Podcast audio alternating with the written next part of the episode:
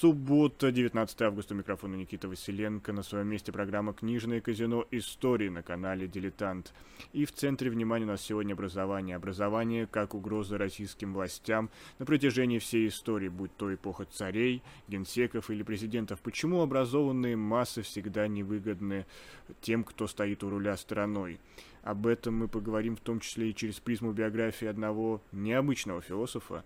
Его необычность заключается в том, что он прошел путь от западников к славянофилам и выработал свою концепцию особого пути, но в итоге остался так никому и ненужным. Это Иван Киреевский, и об этом и не только мы поговорим с нашим гостем, издателем, автором многих книг Георгием Гупола.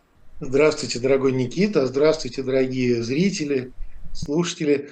Э, ну, я думаю, что мы должны с вами все-таки прежде всего признаться, что э, дилетанты и не являемся специалистами по жизни и творчеству Ивана Васильевича, чтобы потом нас не обвинили в том, что мы тут не выдаем какие-то мудрые э, сентенции из его философского наследия.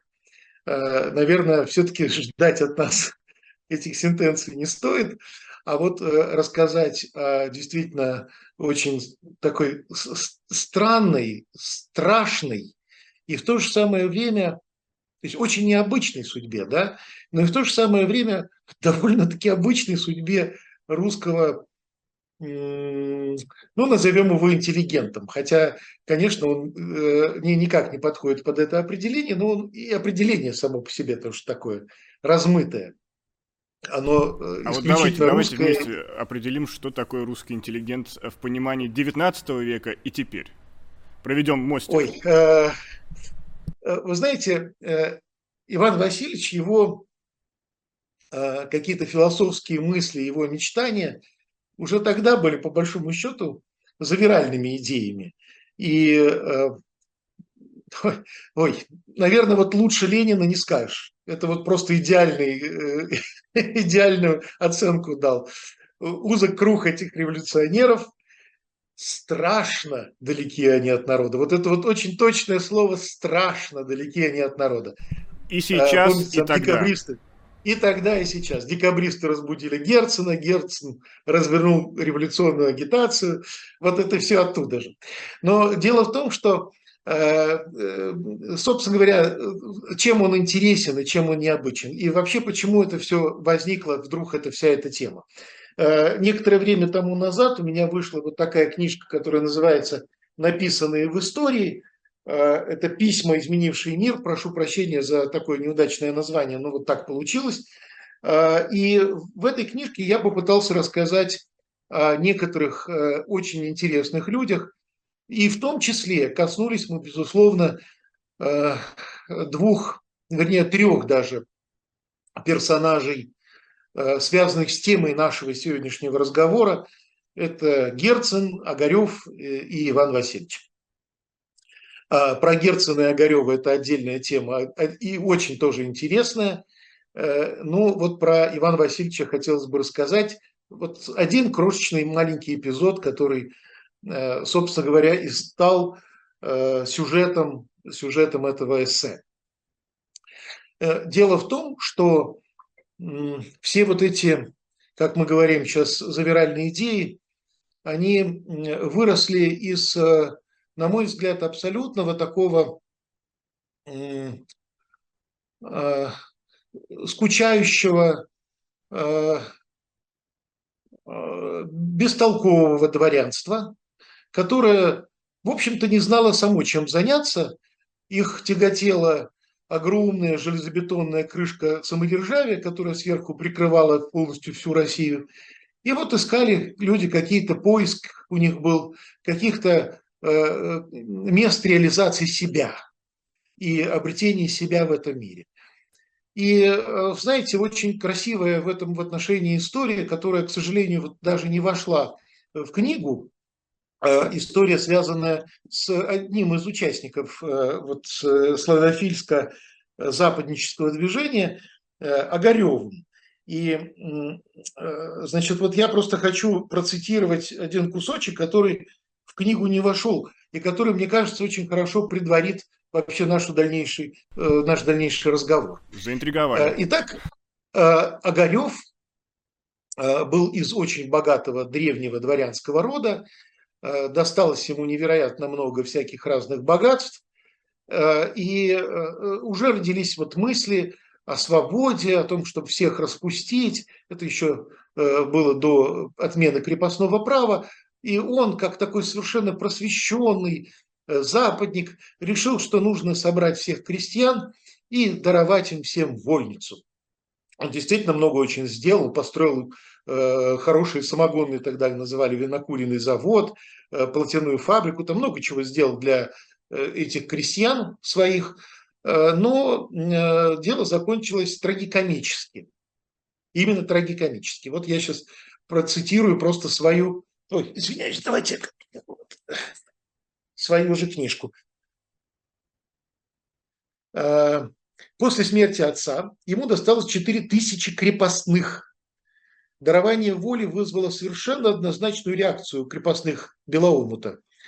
Это так забавно, что стоит предоставить слово местному краеведу Василию Влазневу, 1839-1905 год, подробно распространившему Э, расспросившему участников э, того события. Огарев приехал в Белоомут, приказал бурмистру Ракитину собрать крестьян на сходку. Сходка была поголовная, причем собралось много женщин. Всего в Верхнем Белоомуте было 1820 душ. Явившись на сходку, Николай Платонович после обычного здравствования с крестьянами и поклона сказал, «Добрые люди, я собрал вас сегодня, для очень важного дела, касающегося и меня, и вас. Да вас, православные, оно касается тем, что представляет вам более блага в трудовой вашей жизни, а для меня тем, что я обязан исполнить христианский долг. Я положил за непременную обязанность отпустить вас на волю в свободные хлебопашцы, за это потребую от вас я суммы необременительной. Я вам отдам всю землю с лесом и всеми лугами. Только что Николай Платонович сказал это, как все крестьяне, около 700 человек, упали на колени, многие заплакали и начали креститься. А оправившись от волнения, крестьяне закричали, «Не желаем, батюшка-барин, никакой мы воли, освобождения, нам всего лучше жить за тобой, не кидай нас, без тебя мы пропадем. Всякий, час, всякий нас обидит. При тебе, барин, и при всем твоем покойном батюшке никакой неволи не было. Не знали неволи и отцы, и деды наши при прежних господах. Николай Платонович сказал, положим, теперь вы живете без всякого стеснения с моей стороны. Но я умру, тогда вы попадете в другому владельцу, который может завести у вас другие нежелательные порядки. Это всем покажется обидным, и вы будете клясть меня и моих наследников. При слове «я умру» крестьяне заплакали и прервали речь Николая Платоновича возгласами «Подай, Господи, вам, барин, многие лета». Знаете, вот эта вся история страшно напоминает, помните эпизод в неоконченной пьесе для механического пианино, когда герой Богатырева говорит, я, знаете, я придумал отдать крестьянам, ковцам все свои значит, э, костюмы. А потом минуту еще поддержал. И туфли, господа, и туфли. И Платонов, э, э, так сказать, э, тут же рассмеялся, говорит, как же хороши они будут на синокосе. Вот этот весь э, такой благостный мир, умилительный, каких-то барин, каких-то, значит, крестьян. Эти люди очень плохо себе представляли, что такое русское крестьянство, что такое вообще Русь, и э, э, все это благополучно э, было похоронено практически сразу после их смерти. А потом уж в революцию 1905 года заколочена была большая крышка гроба, так крепко заколочена.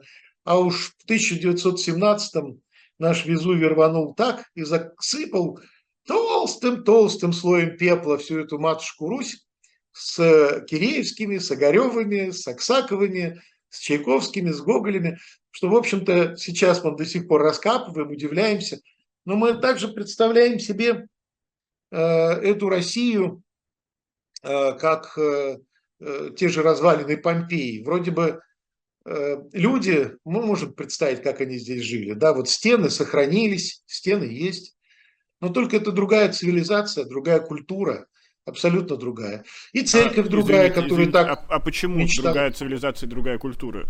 Ведь все же присутствует. Да потому что, а, да потому что прервалась связь поколений, прервалась связь эпох. И даже вот э, если возвращаться к теме церкви, вроде бы и церковь-то русская православная мало чем изменилась. Да? До революции она называлась только Российская православная церковь. Сейчас она по велению Сталина называется Русская православная церковь. Но э, это же совершенно две разные церкви. Абсолютно разные. Э, да, христианское учение тоже. Э, их объединяет, может быть, только сервильность, такое раболепство перед властью э, Цезаря, да, перед властью князя. Но во всем остальном, знаете, вот те люди, которые успели застать еще даже советскую церковь, они видят очень большие отличия от нынешней. А что уж говорить о, церкви дореволюционной и церкви советской и нынешней. Это три абсолютно разные организации. Поэтому все вот эти мечты э, Киреевского о просвещении на основе православия, на основе народной культуры, э, э, вся народная культура показала стоимость, ценность этих мыслей в 1917 году. Ну а как же догмы? Догмы, они ведь незыблемые. Те же священные писания, на которых все это основывается. Ах, э, где эти догмы, скажите, пожалуйста, сейчас? Вот э, если вы говорите про «не убий», «не укради», «не сотвори себе кумира», э, скажите, в каком веке выполняли христиане эти заповеди? В каком веке? Может быть, э, в 19 или, или в 15 или в 5 или в 21 но так или э, иначе, вот тот же Киреевский, о котором мы сегодня говорим, который у нас в центре внимания, он был религиозным философом, он пытался обратить эти догмы на помощь служению России, как я понимаю. Да, э, конечно же, да. И началось все как раз вот с журнала «Европеец», потому что молодой белевский дворянин, хорошо образованный, начитанный, с прекрасным немецким языком, уехал в Европу, послушал лекции Гегеля и Шеллинга, э, значит, вернулся в Россию э, с идеями просветительства. Да? И родилась у него чудесная, прекраснейшая идея сделать журнал, который бы собирал все то лучшее, что есть в европейской науке. Там не только философия была, но были и попытки значит, делать какие-то литературные страницы, и научные страницы, и какие-то философские трак... Э, статьи публиковать. И э, выбирая то, что может быть полезно для России, вот в данном случае он сам выбирал для себя то, что будет полезно для России, э, вот публиковать это для русского образованного общества, чтобы э, познакомить их э, с течением науки в Европе. Э, журнал этот вышел дважды. Туда было обращено очень много взоров наших сильных мира сего. И очень хороший лестный отзыв оставил Пушкин об этом журнале, потому что Пушкин вот уже был практически состоявшийся такой известный, уважаемый, авторитетный человек, а э, Киреевскому было всего-то 25 лет, он молодой еще совсем был мальчишка. И тем не менее Пушкин даже собирался устраиваться в журнал редактором, ему очень нравилась эта идея. Да и, собственно говоря, э, журналов-то таких литературных, серьезных журналов в то время в России – практически не было. Это мы как сейчас я понимаю, в основном ведомственные были журналы тогда, все чиновники да, захватили. Да, да, да, да, да, да. Вот э, я там привожу статистику, может быть, потом даже как-нибудь вы ее там где-то опубликуете. Там очень любопытная статистика по поводу того, что выходило, какие журналы выходили и что это было. Да и само литературное творчество, оно только э, пробуждалось в России, потому что, в общем-то, э, образованный класс большей частью читал а, иностранных авторов – вольных типографий почти что не было, они только начали появляться. достаточно жесткая цензура выслеживала даже крошечные микроскопические какие-нибудь подвижки в революционную, потому что все перепуганы были Наполеоном. Это же просто мысль была только одна. Не дай бог не, не повторить то, что было во Франции. Ну, опять и, же, недавно было восстание декабристов, а это, напомним, эпоха да, Николая да, Первого, более, и да, осадочек, более, как говорится, остался. Да, да, да, да, конечно же. И тут вдруг вот третий номер выходит, абсолютно нормальные журналы, там не было абсолютно ничего, так сказать, такого крамольного и быть не могло. Эти журналы сейчас выложены все в интернете, вы можете их запросто найти, прочитать. Кстати говоря, журнал, он забавно очень назвал, потому что один из лидеров э, славянофильства назвал журнал «Европеец». А, вот это еще один показатель того, что эти все деления на западников и славянофилов, они весьма условны. Да, собственно говоря, даже и определение славянофила, оно такое изначально носило сатирический, юмористический характер, это была больше издевка э, западников над теми, кто исповедует какие-то вот идеи православия, самодержавия, народности – вот, и так их э, в шутку обозвали, а потом уж как-то приклеилось и э, воспринималось уже не как юмористическое. Ну, так и, вот, как я э, понимаю, извините, перебью, а западники назвали свой журнал «Отечественные записки». Да, да, да, да, да, это верно, да, совершенно верно, да. Отечественные. Поэтому говорю, это весьма условные деления. Они и те, и другие, это все-таки были такие скучающие русские дворяне, да, которые действительно не могли найти себе место э, в этой жизни. И мы когда вот обсуждали тему э, интеллигенции, русской интеллигенции, это как раз вот из этой же серии. Это одно из. А, можно дать одно из определений интеллигенции. Это э, скучающие образованные люди, которые не могут реализовать себя в этой жизни. Ну вот я думаю, что Илону Маску некогда скучать, у него кучу проблем, задач и прочее, поэтому писать... Ну, не, все-таки, мне кажется, Илон Маск скучает. Он э, недавно да, он что-то пишет. Цукерберга да, да, на бой, да. и, как говорится, да. об, ну, может быть, занятость большая, но скуку, скуку все-таки для скуки место остается. Да, да, да, да, да. да. А вот э, наша замечательная эта вся эта публика, ну, Зворыкин, например, да, или там Сикорский, они э, уж интеллигенция, интеллигенция, да, но и один, и другой был крайне занят своими делами. Или наши писатели, там, тот же Бунин, э, Шмелев э, или Рахманинов со Стравинским. У каждого было свое увлечение, своя жизнь, которым они жили, они дышали. А вот наша это творческая или техническая интеллигенция, которая в силу своей не, невостребованности, можно так сказать, да, это печально, это, это очень грустно. Вот она начинает э, э, размышлять о бренности всего сущего.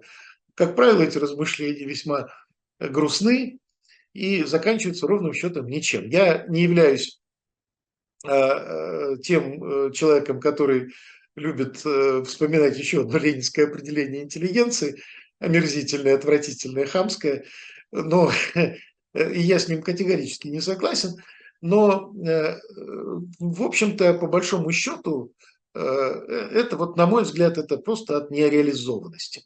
Так вот, э, журнал «Европеец» выложен весь в интернет, вы можете его скачать, посмотреть, почитать.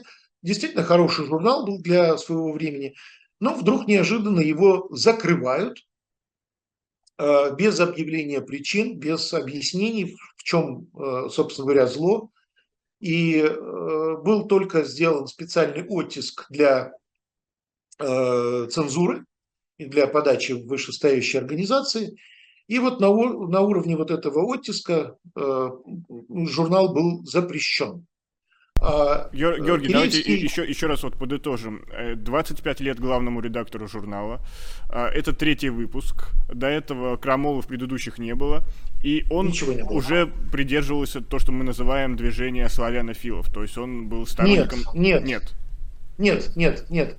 А, э, он был, э, он был озадачен только одной мыслью э, – заниматься просвещением россиян и нести то светлое, хорошее, доброе, что есть на Западе, нести, ну, так сказать, русским читателям, образованным читателям. И, значит, никто не мог понять, в чем причина закрытия этого журнала. Это было загадкой, стало загадкой на долгие Э, там 120 или там 130 лет. То есть вообще просто вот так никто из э, э, окружения Киреевского так и никто и не узнал. И, и потом наследников Киреевского, в чем же была причина закрытия этого журнала. Без каких-либо объяснений со стороны власти был наложен жесточайший запрет, наказан очень строго значит, цензор, и э, все попытки хоть как-то добиться хотя бы хоть причин за этого закрытия не увенчались успехом. За журнал хлопотали многие. Пушкин написал замечательное письмо императору, чудесное Бенкендорфу, по-моему. Э, Вяземский князь написал множество писем и, и хлопотал перед императором тоже.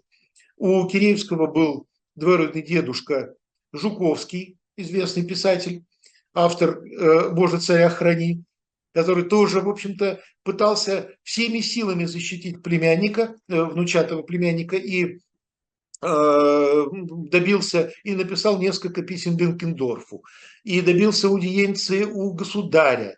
А в это время он был нас, учителем наследника престола и учителем императрицы.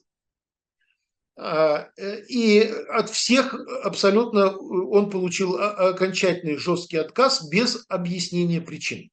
То есть, э, когда, ну, представьте, прозвучала такая дикая фраза, значит, э, Жуковский говорит императору, я готов, значит, поручиться за Кирейского. На что Николай Павлович разворачивается и говорит, а за тебя-то кто поручится? Представляете, вот Мурашки даже сейчас по коже бегут, да, от такой фразы. А, и, в общем Извините, интересно, наверняка этот диалог велся не на русском языке, а на французском. Возможно, да, возможно. А, по крайней мере, императрица так и не научилась говорить по-русски, говорила несколько только слов, она стеснялась и боялась, и говорила только по-немецки или по-английски. Э, да и император, собственно говоря. Знаете, тут недавно раскопали запись э, голоса Александра Третьего э, в датском замке. Где-то вот можно погуглить, поискать запись голоса. Он говорит с таким чудовищным акцентом, что, в общем-то, трудно разобрать, что это говорится по-русски. То есть ты слышишь, что это вроде бы как русская речь, но речь человека, который либо недавно начал изучать русский язык, либо очень много лет, десятков лет прожил не в России. Это был, в общем, голос Александра Третьего. То есть, казалось бы, так сказать, такого самого русского самодержавца. Конечно же, э, э, очень странно, да, что э, люди, которые этнические были немцы, шведы, они боятся европейского просвещения в России. Это вот вообще дикость какая-то, да? Вот русский император немецкого, э, э, английского, не в основном немецкого происхождения, он боится э, значит, европейской культуры. Но боялись, понятное дело, что не сколько культуры и образования, сколько того вольного духа, который неминуемо приведет к ущемлению самодержавия и появлению э, таких вот э, идей введения конституции, э, так сказать, устройства какого-то там парламента и так далее. И таким образом очень сильно урежет самодержавную власть. Вот этого они страшно боялись, потому что, э, собственно говоря, почему такая жестокость была с декабристами? Абсолютно несусветная жестокость Э, впервые там за многие годы повесили людей, и э, вон, смотрите, сколько там, 700 в Сибирь сослал и пятерых повесил. Вот это все почему было? Потому что, конечно, это был страх. Они боялись, что вот сейчас, не дай бог, вот это все взорвется и сократит их власть.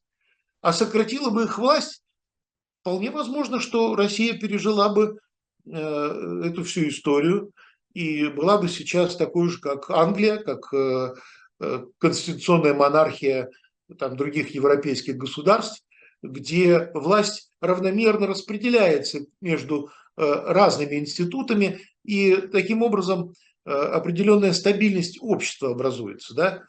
А у нас стабильность заключается только в абсолютной пожизненной власти одного князя, и как только приходит следующий князь, э, тут же начинается ломка всего старого и создание до основания, а затем мы наш новый мир построим. Ну, психология вот российских все... правителей не меняется, Георгий. Я предлагаю сделать сейчас да. небольшую паузу. Я напомню, что у нас в гостях Георгий Гупола, и у нас в центре внимания тема больше, чем человек, но человек в центре этой темы.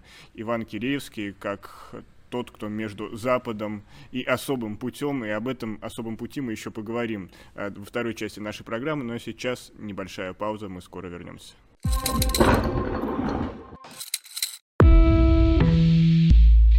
Вы лучше других знаете, что такое хорошая книга.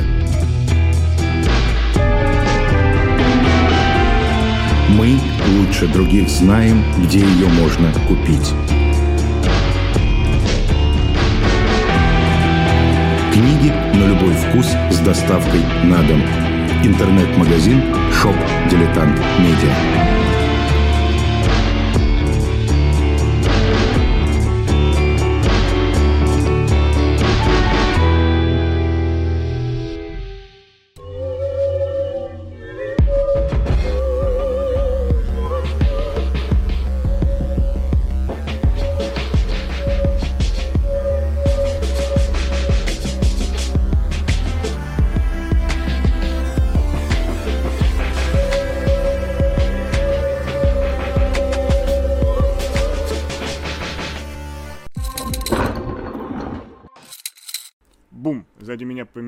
Декорации, а книжное казино истории на своем месте на канале Дилетант. И напомню, чтобы поддержать нас, поделитесь этой ссылкой со своими друзьями.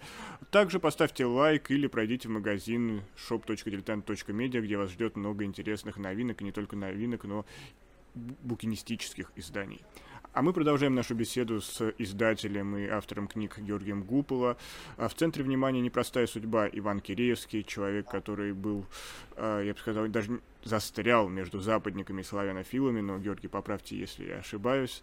И мы продолжаем разбирать один из непростых случаев в жизни Ивана Васильевича, а именно историю с журналом «Европеец», который был закрыт после третьего выпуска.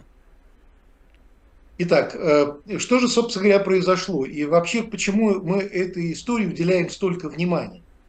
Э, представьте себе, молодой парень, 25 лет, приезжает из Европы, да, мечтает э, заниматься абсолютно обычной просветительской деятельностью, то есть никаких революционных идей у него нет, никаких мечтаний таких вот нет о революции, о свержении строя и так далее – речь идет только о том, что вот если какие-то научные интересные публикации, открытия делаются в Европе, об этом доносить э, до читающей публики в России. И если появляются какие-то интересные философские трактаты, вполне законные и цивильные, ничего, так сказать, э, не противоречащие цензуре, чтобы их публиковать. А, но результатом этой такой кипучей деятельности молодого белевского дворянина стало то, что вышло только два журнала. Они очень были хорошо встречены публикой, и э, все возлагали на него и на этот журнал большие надежды. Такой журнал был крайне необходим, его все ждали. Но вместо этого вдруг неожиданно журнал закрывается. Э, сам Киреевский попадает в опалу. Он больше так и не смог найти себе работу, потому что даже спустя там какие-то годы ему предлагали место профессора в Московском университете, но э, он и не вышел из списка неблагонадежных, и его кандидатура была отклонена. И э, была еще одна попытка издавать журнал, только из-за того, что там стояло имя Кирейского, журнал был закрыт. Казалось бы, э, странная, удивительная история. Человек, который говорит о том, что Россия нуждается в своем особом пути, русском пути, что нам не надо брать ничего этого западного, да, что западная цивилизация достаточно порочна, что она э, погрязла в нигилизме. Ну, тогда еще, наверное, и слово-то этого не, не так уж сильно было распространено, но, и до по крайней мере, было повязла, в, э, в безверии, вот так вот можно сказать совершенно смело, потому что безверие уже тогда вовсю царствовало. Э, и, а у нас православие, самодержавие, народность. И вот мы должны на основе православия, учитывая наши культурные, традиционные ценности, нашу русскую культуру, измеряя все и проверяя все на лекалах нашего святоотеческого учения, мы должны строить свою философию, свою культуру, свою цивилизацию, свою науку. Мы должны лепить нового человека на основе э, русской православной культуры. Основа она, и лекала главное она. Казалось бы, властям, ну вот сейчас скажи, так это просто э, все, все только будут кричать «Ура! Ура!» И да, денег и еще дадут, денег дадут обязательно. Да, и денег дадут обязательно, конечно же, да. А то вдруг вот неожиданно там все закрывается, и э, ровным счетом никаких э, даже, так сказать, намеков никто не дает, почему вдруг закрыт этот журнал и почему Киреевские вопали. То есть ни э, государь не объясняет, никому не рассказывает, ни Бенкендорф.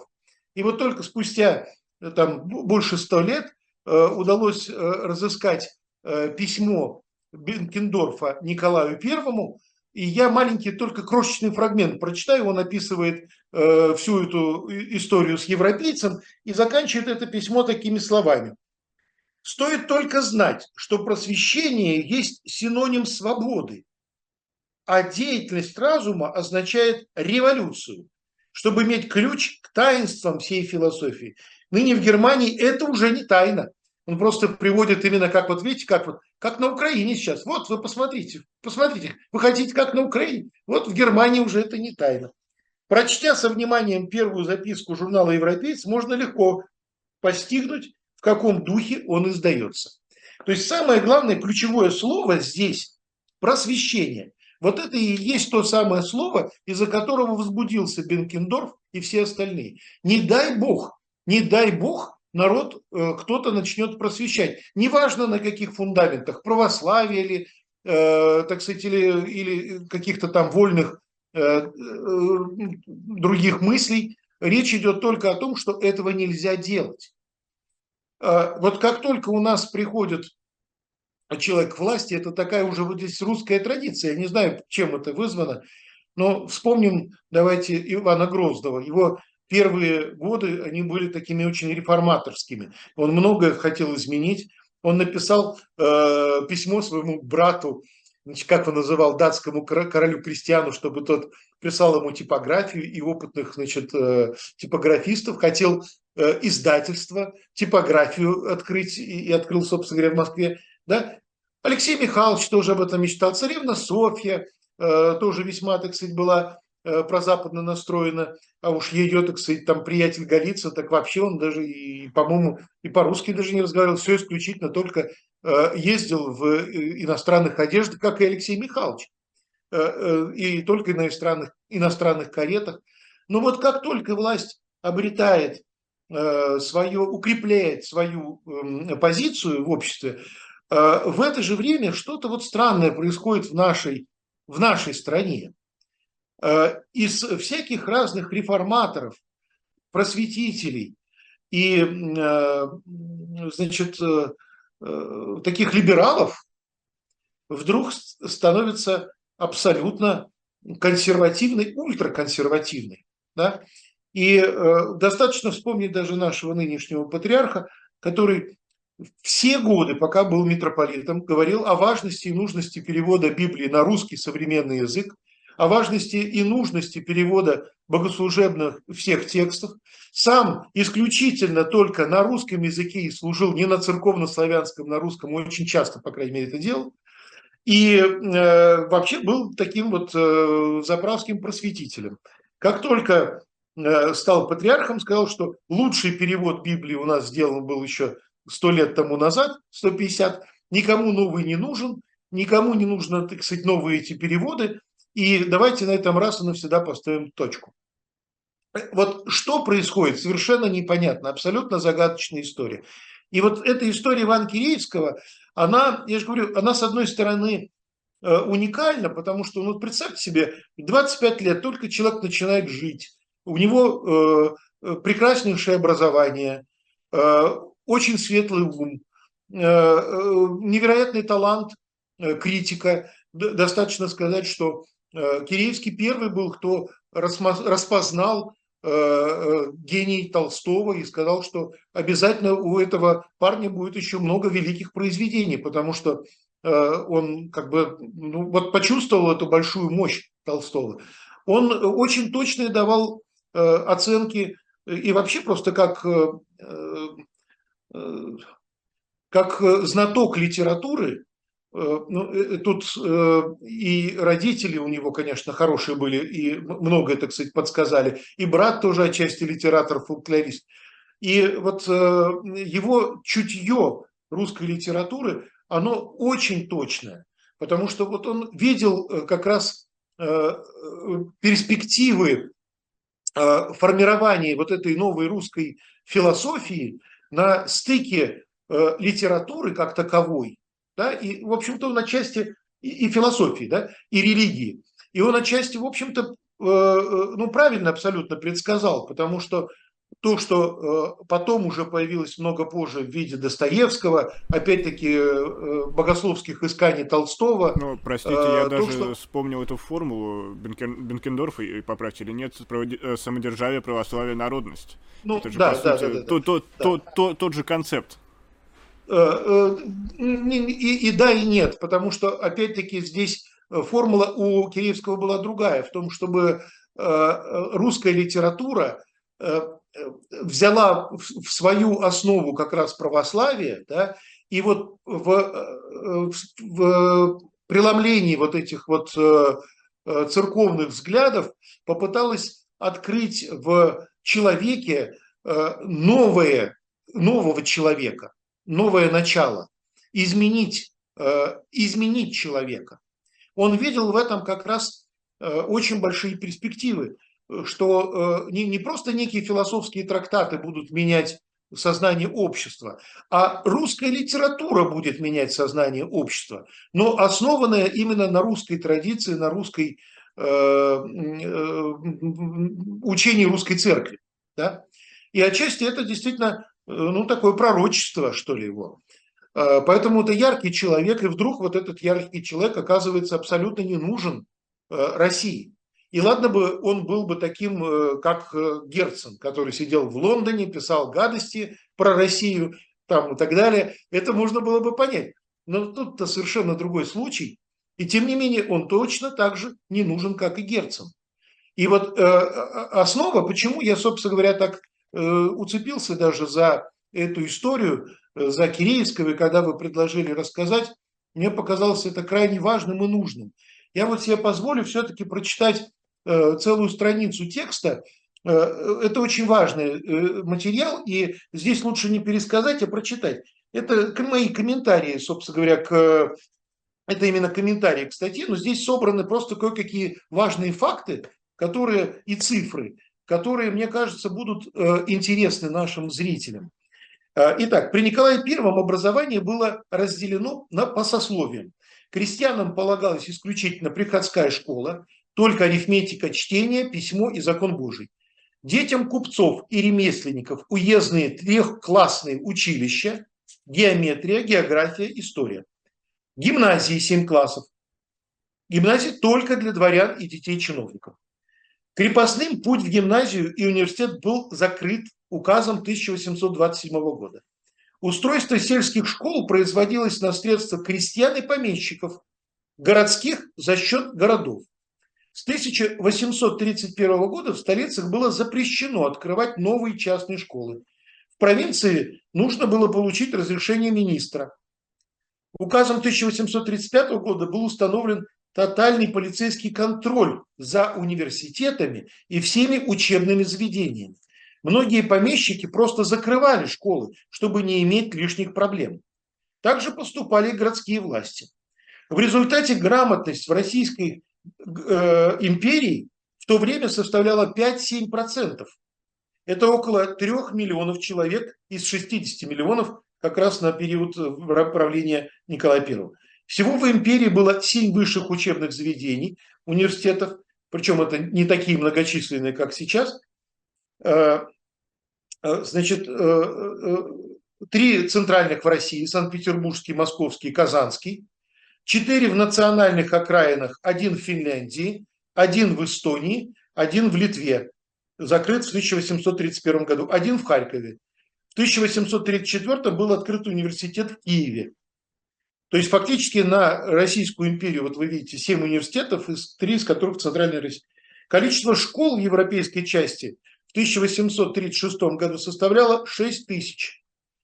Э, в 1830 министр внутренних дел предложил губернаторам открывать губернские библиотеки, но денег никто не дал. Даже те, что открылись, почти книг не имели. Работали несколько часов в неделю и часто довольно быстро закрывались за ненадобностью. При этом во время правления Николая I количество семинарий и архиерейских школ выросло с тысяч, э, со 111 до 271, Э, кадетских корпусов с 3 до 20 появилась военная академия. И вот это все продолжалось до прихода к власти Александра II. Там уже пошли какие-то перемены. Вот что мы имеем. То есть мы имеем абсолютно необразованное общество, которое не умеет ни читать, ни писать, у которых нет никаких других интересов, кроме как вот, ну, обычные жизненные интересы простого человека. И э, как это могло иначе э, привести к другому варианту развития событий в нашей стране, как не к революции? Но опять же, все вот. же делалось для того, чтобы эту революцию избежать, что образование, образованные массы могут требовать права и свободы. Вот главная логика была власти имущих. Да. Почему они не поняли, и... что ровно наоборот? Э, вот э, дело в том, что это как раз вот и, и основная проблема Э, всей нашей власти номер два. Вот она, мы начали с того, что она начинает с либеральных каких-то идей и реформ, заканчивает ультраконсервативными, да, а вот вторая проблема в том, что она очень четко, ясно видит опасность среди эм, вот, э, аристократии, интеллигенции, да, вот э, какие-то крупные сановники, я сейчас про наше время, крупные чиновники, Эм, какая-то там народная интеллигенция, вот эта городская среда, да, которая сопротивляется власти. Вот здесь опасность. Условно говоря, в неком Навальном, таком условном Навальном, да, вот здесь опасность. И они не понимают, что, да, а вот опора режима, опора, это народ. Народ, который, вот смотрите, так сказать, выходит э, на миллионные митинги, поддерживает, э, кричит, да здравствует э, наш государь. И э, вот этот народ-то точно не предаст. Он же вот э, свой, он же прекрасный, он же замечательный. И что потом произошло? Э, где эта аристократия, где эта интеллигенция оказалась в 17 году? И кто вышел на поверхность? Вот то, что даже предположить не могли. Да? Они-то видели, что опасность э, в Пушкиных и э, Э, значит, э, Белинских с Чернышевскими, да? А опасность-то оказалась совершенно с другой стороны, в фундаменте. И вот это как раз та проблема, которую сейчас э, наши власти опять-таки не замечают. Потому что уровень образования у нас катастрофически упал за последние десятки лет – просто катастрофа, что происходит. У нас сейчас средний тираж книжки 2500 экземпляров на 145 миллионов населения. Этого кошмара нету Нигде в Европе, не знаю, в Албании, может быть, Нет, но есть. опять же, опять же, вам приведут э, контрпример, что в Советском Союзе количество экземпляров было зашкаливающее, и очередь стояли, и записывались в очередь, чтобы получить какой-то редкий экземпляр. Но ведь тоже не помогло. Э, э, ну, как, отчасти помогло. Другой вопрос то, что произошло вот в 91 году. Что это было? Буржуазная революция ведь была. Обычная буржуазная революция. И те люди, те силы, которые хотели получить власть, они ее получили. А то, что касается обычного народа, ну, были вполне, так сказать, здравые лозунги, идеи, ради чего они, собственно говоря, люди выходили на улицу – Но э, мне кажется, что здесь ничего, так сказать, здесь как раз вот я не вижу никакого противоречия. Опять же, было, например, много замечательной а, лейтенантской прозы, так называемой, Виктор Некрасов, в том числе представитель, и люди, которые читали эти книги, которые выросли на этих книгах, сегодня они, например, а, являются сторонниками войны. И для них а, тот антивойный пафос, который был в этой советской литературе, он куда-то исчез, испарился. Ну, это, это опять-таки э, другая тема э, отношения к войне. Э, мне кажется, что она не совсем связана и даже с темой нашего сегодняшнего разговора. И я, я бы не стал бы касаться бы просто сейчас этой темы не потому, что она как-то, так сказать, опасна. Вовсе нет. Просто в силу того, что причина вот такого странного разворота русской литературы в в сторону обратную от гуманных каких-то ценностей и идей, она нуждается еще в очень серьезном и глубоком осмыслении. Потому что, да, действительно, у нас, э, ну, в общем-то, э, таких примеров немного. Э, можно вспомнить только в период войны, так сказать, увидел немца, убей его, как там, убей его, да. Но это все-таки во время уже войны, когда накал страстей был совершенно естественно, большой, вот такие вещи звучали. Э, сейчас это, э, что это? Вот, ну, время покажет, расставит это все на свои места. Главное вот что, я хочу вот то, чего, собственно говоря, я и пытаюсь доказать, что э, те э, прекрасные идеи опереться на народ, который э, вроде бы как всегда будет поддерживать власть, э, однажды уже привели нашу нынешнюю, э, нашу власть э, к краху. И боюсь, что мы снова наступаем на одни и те же грабли. Потому что все-таки э, сейчас, ну, понятное дело, что сейчас люди более образованные и многие уже имеют высшее образование, это не так все печально и страшно, как это было, но то, что у нас все-таки миллионы, десятки миллионов людей Э, совершенно не интересуются, не живут э, э, образованием, воспитанием, да, вот то, что мы понимаем общим, общим словом культура можно назвать, вот общим словом культура, да, вот им не интересно, они живут своей такой растительной, травоядной жизнью.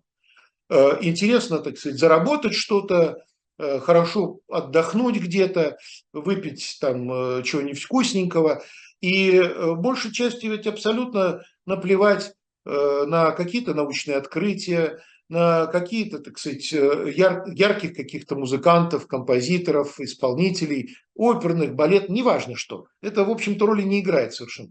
Вот это вот равнодушие, равнодушие и абсолютно, абсолютный такой э, растительный образ жизни основной массы вот этих вот людей, это, конечно, очень большая опасность для нашей страны.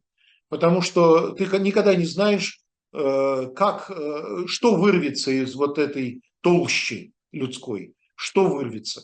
И какой э, охламон, обормот поведет их за собой. Георгий Гупол, сегодня гость программы «Книжное казино. История». Провел ее я, Никита Василенко, и мы прощаемся. До новых встреч. Берегите себя и своих близких. Здравствуйте.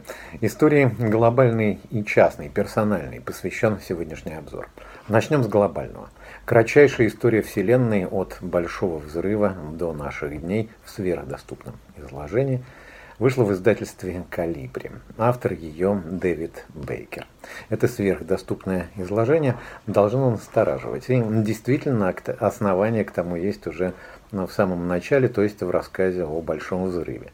До Большого взрыва не существовало ни времени, ни пространства. А что же существовало? Возникает закономерный вопрос. Нам следует забыть некоторые свои основополагающие понятия, пишет Бейкер, чтобы осмыслить базовые процессы первозданной Вселенной без тех правил, по которым она живет сейчас. Мозг приматов отталкивает идеи, которые нам не требовалось понимать, чтобы выжить и развиваться. Наш мозг так устроен. Это все равно, что пытаться отправить другу сообщение с помощью тостера. Иными словами, ответ на вопрос, э, что же было до большого взрыва, закрыт, по крайней мере, до тех пор, пока мы не изменим наше представление о ничто, о том, что не существовало ничего. Далее Бейкер говорит, э, что же было после, и выделяет три больших этапа, три больших периода. От Большого взрыва до формирования планеты Земля, от первых живых существ до э, происхождения человека и, наконец, длящийся по сию пору третий этап развития человеческой цивилизации. Связующая нить, проходящая через э, все повествование, это нарастающее усложнение в космосе, которое вполне вероятно наконец приведет нас к пониманию того, что же было до Большого взрыва. Несимметричное время, э, еще одна книга Э, которая вышла в издательстве «Калибри», а автор ее Андрей Вознесенский. Точнее говоря, она собрана из высказываний, воспоминаний Андрея Вознесенского. Это хроника второй половины прошлого столетия и начала нынешней эпохи в его текстах. Любопытна она и как отражение недавней истории, но в гораздо большей степени как характеристика взглядов и мировосприятия самого Андрея Вознесенского, который был и остается при всех критических оценках одним из знаковых выразителей своего времени, несимметричность которого несколько иначе воспринимается сегодня. Ну а мы пока заглянем в более симметричные времена. Две книги издательства Бомбора. «Парадный Петербург. История особняков и дворцов Северной Венеции». Автор этой книги, экскурсовод и блогер Владислав Пода. Он проводит читателя по 80 знаменитым особнякам северной столицы. Разумеется, речь идет не только об архитектурных и интерьерных особенностях и красотах этих памятников. Эти здания неотделимы от истории вообще, ну и, разумеется, от истории их обитателей в частности. И, может быть, именно последняя заслуживает наибольшего внимания. Еще одна книжка совершенно иного рода, это скорее путевой дневник, но все-таки историческая составляющая в нем присутствует. «Закованный во льдах» Маркуса Рекса. Это также, напоминаю, издательство Бомбора. Маркус Рекс – климатолог и физик. Его книга – это история одного путешествия или история одной научной экспедиции. 20 сентября 2019 года немецкий корабль Polar Stern отправился на Северный полюс по существу, повторяя маршрут на знаменитого плавания Фритьефа Нансена на корабле Фрам. Конечно, на сей раз задачи исследователей были совершенно иные. Одна из них – это изучение последствий глобального потепления, но арктические трудности и опасности не слишком сильно изменились, и действительно э, все то, что мы встречаем в частности и в описаниях Нансена, это и холод, и опасность белых медведей присутствуют и в этой книге. Ну и, наконец, еще об одном издании, еще об одной книжке я не могу не сказать, хотя бы потому, что я выпускник филфака МГУ. Записки динозавра Светлана Терминасова. Эта книга вышла в издательстве «Слово». Автор воспоминаний Светлана Григорьевна Терминасова, филолог и преподаватель английского языка, основатель и действующий президент факультета иностранных языков МГУ. В книге два раздела «Записки советского динозавра» и «Записки постсоветского динозавра». Светлана Григорьевна э, кратко рассказывает о своей семье и о своем детстве, а большая часть повествования посвящена учебе в МГУ и кафедре английского языка филологического факультета под э, руководством легендарной, как любит говорить Станислав Белковский, легендарной Ольги Ахмановой. А, ну а далее речь идет о стажировках за границей, поездкам за рубеж, коллегам, филологам, иными словами, а, каждого человека, который так или иначе имеет отношение или к филологическому факультету МГУ, или же вообще к филологии в целом, а также интересуется английским языком и конкретно Великобританией, я думаю, эта книжка заинтересует. Ну а я на этом с вами прощаюсь. Всего доброго. До свидания.